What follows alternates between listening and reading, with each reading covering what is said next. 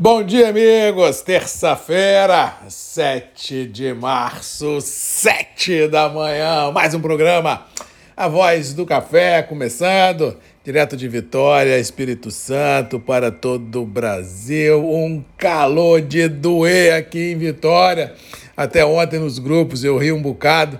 Um participante falou assim: tô doido para chegar amanhã hoje às sete da manhã e o MM falar assim: bom dia, chuva no radar no Espírito Santo. Mas infelizmente vou frustrar esse parceiro lá do MM10, que por enquanto não tem chuva no Espírito Santo nem no sul da Bahia sendo esperada de forma fulminante, talvez na segunda quinzena, e mesmo assim vamos torcer para que a frente que hoje se encontra no sul da região sudeste e norte da região sul suba no mapa com força para que a gente possa realmente jogar água onde precisa, porque algumas regiões do Conilon já começam a sofrer com essas altas temperaturas ah, e ausência de precipitações pluviométricas. Bonito isso, né? Precipitações pluviométricas, ou seja, chuva na região produtora. Mas vamos torcer para que Papai do Céu ajude, que a gente possa ter uma segunda quinzena de março um pouco mais molhada, para a gente granar um pouco mais esses conilons para depois da Semana Santa, se tudo correr bem,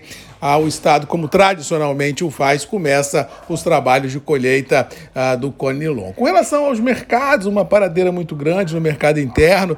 Os produtores, de uma forma em geral, tanto Conilon quanto para o Arábica, continuam numa queda de braço muito grande com relação aos mercados. Existe um gap entre quem compra e quem vende de 30, 40, 50, 60, 70 reais em saco. Isso para Conilon e para Arábica. E isso não permite que a liquidez volte volte nas praças de comercialização, indicando claramente que o mês de março, apesar de ser cumprido, vai ser um mês dorido, sofrido de passar, porque realmente não vislumbro no radar nenhuma grande volatilidade, muito menos nenhuma grande é, um aumento de liquidez envolvida nas praças de comercialização. E só com detalhe, os primeiros dias de março, os embarques que já estão sendo feitos dão conta de 31% a menor ah, do que se comparado no passado recente, ou seja, tudo indica que mais uma vez março, a maior origem produtora de café do mundo, que é o Brasil, terá embarques muito aquém das expectativas e muito aquém da sua normalidade, indicando claramente o que eu vinha falando aqui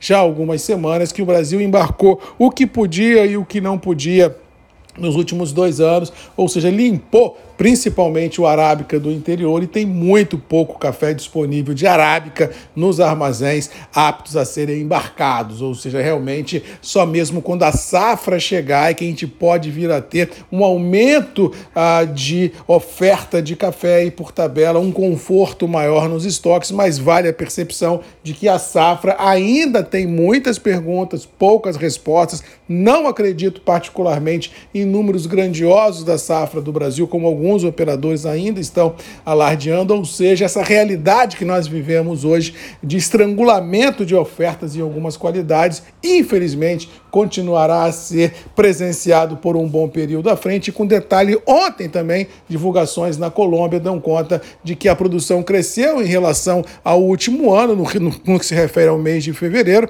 mas vamos lembrar que no último ano a produção lá foi medíocre, então o que cresceu é muito pouco café, percentualmente falando, em volume também, mas os embarques foram menores, ou seja, as duas maiores origens produtoras de café arábica do mundo estão enfrentando problemas de produção e de embarque, o que valida a minha expectativa de que mais dia menos dia o mercado vai encontrar essas verdades que eu já encontrei em passado recente um forte movimento de correção poderá ser visto. Cuidado e atenção, porque Nova York hoje pisa em ovos, Nova York hoje vende uma verdade que não existe, Nova York hoje trabalha dentro ah, de um cenário, não digo surreal, mas pouco palpável de excesso de oferta, de tranquilidade de abastecimento, que feliz ou infelizmente não se tem. Ou seja, cuidado e atenção, porque volatilidades no radar em 2023 é dado como certa, e isso eu não estou nem levando em consideração ainda ao mercado de clima, que daqui mais 60, 70 dias vai estar no radar de todos os operadores. Ou seja,